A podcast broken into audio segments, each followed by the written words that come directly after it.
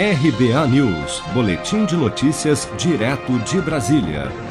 O retorno das atividades escolares presenciais na próxima quarta-feira, 7 de outubro, em São Paulo, tem gerado grande preocupação entre os profissionais de ensino da capital paulista Há duas semanas, o prefeito Bruno Covas liberou, a partir de 7 de outubro, as atividades extracurriculares para os alunos de 0 a 17 anos nas escolas públicas e privadas da cidade de São Paulo. Acompanhe. Em relação eh, aos alunos eh, de 0 a 17 anos, responsabilidade eh, do município, do Estado, da rede privada, nós vamos liberar, a partir do dia 7 de outubro, as atividades extracurriculares.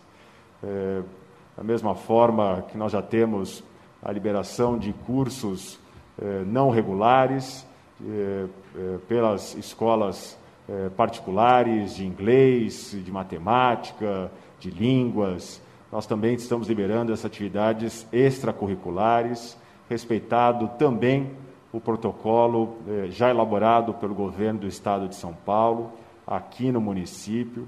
É, é uma forma da gente ir modulando, verificando como é que isso se dá na cidade de São Paulo, para que a gente não tenha que retroceder. Mas o Sindicato dos Professores é contra o retorno presencial neste ano, como destaca o professor Ailton Fernandes, do Simpro-SP. A nossa avaliação é que não é momento de haver aula presencial agora. É importante que se diga que os professores e as professoras não se negam a dar aula.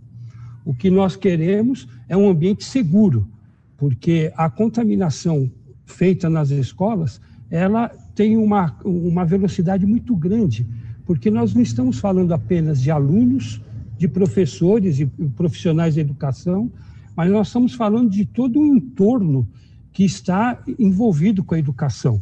Então, pessoas que trabalham nas, na escola, pais, idosos que convivem com essas crianças.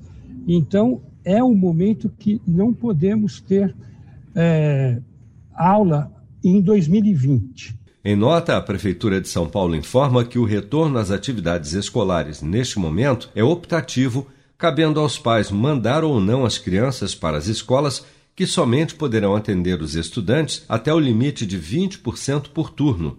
Ainda em seu comunicado, a Prefeitura alerta que agentes municipais irão fiscalizar o cumprimento das normas e protocolos de reabertura das escolas na cidade de São Paulo e que os cidadãos também poderão colaborar com a fiscalização denunciando irregularidades pelo SP 156.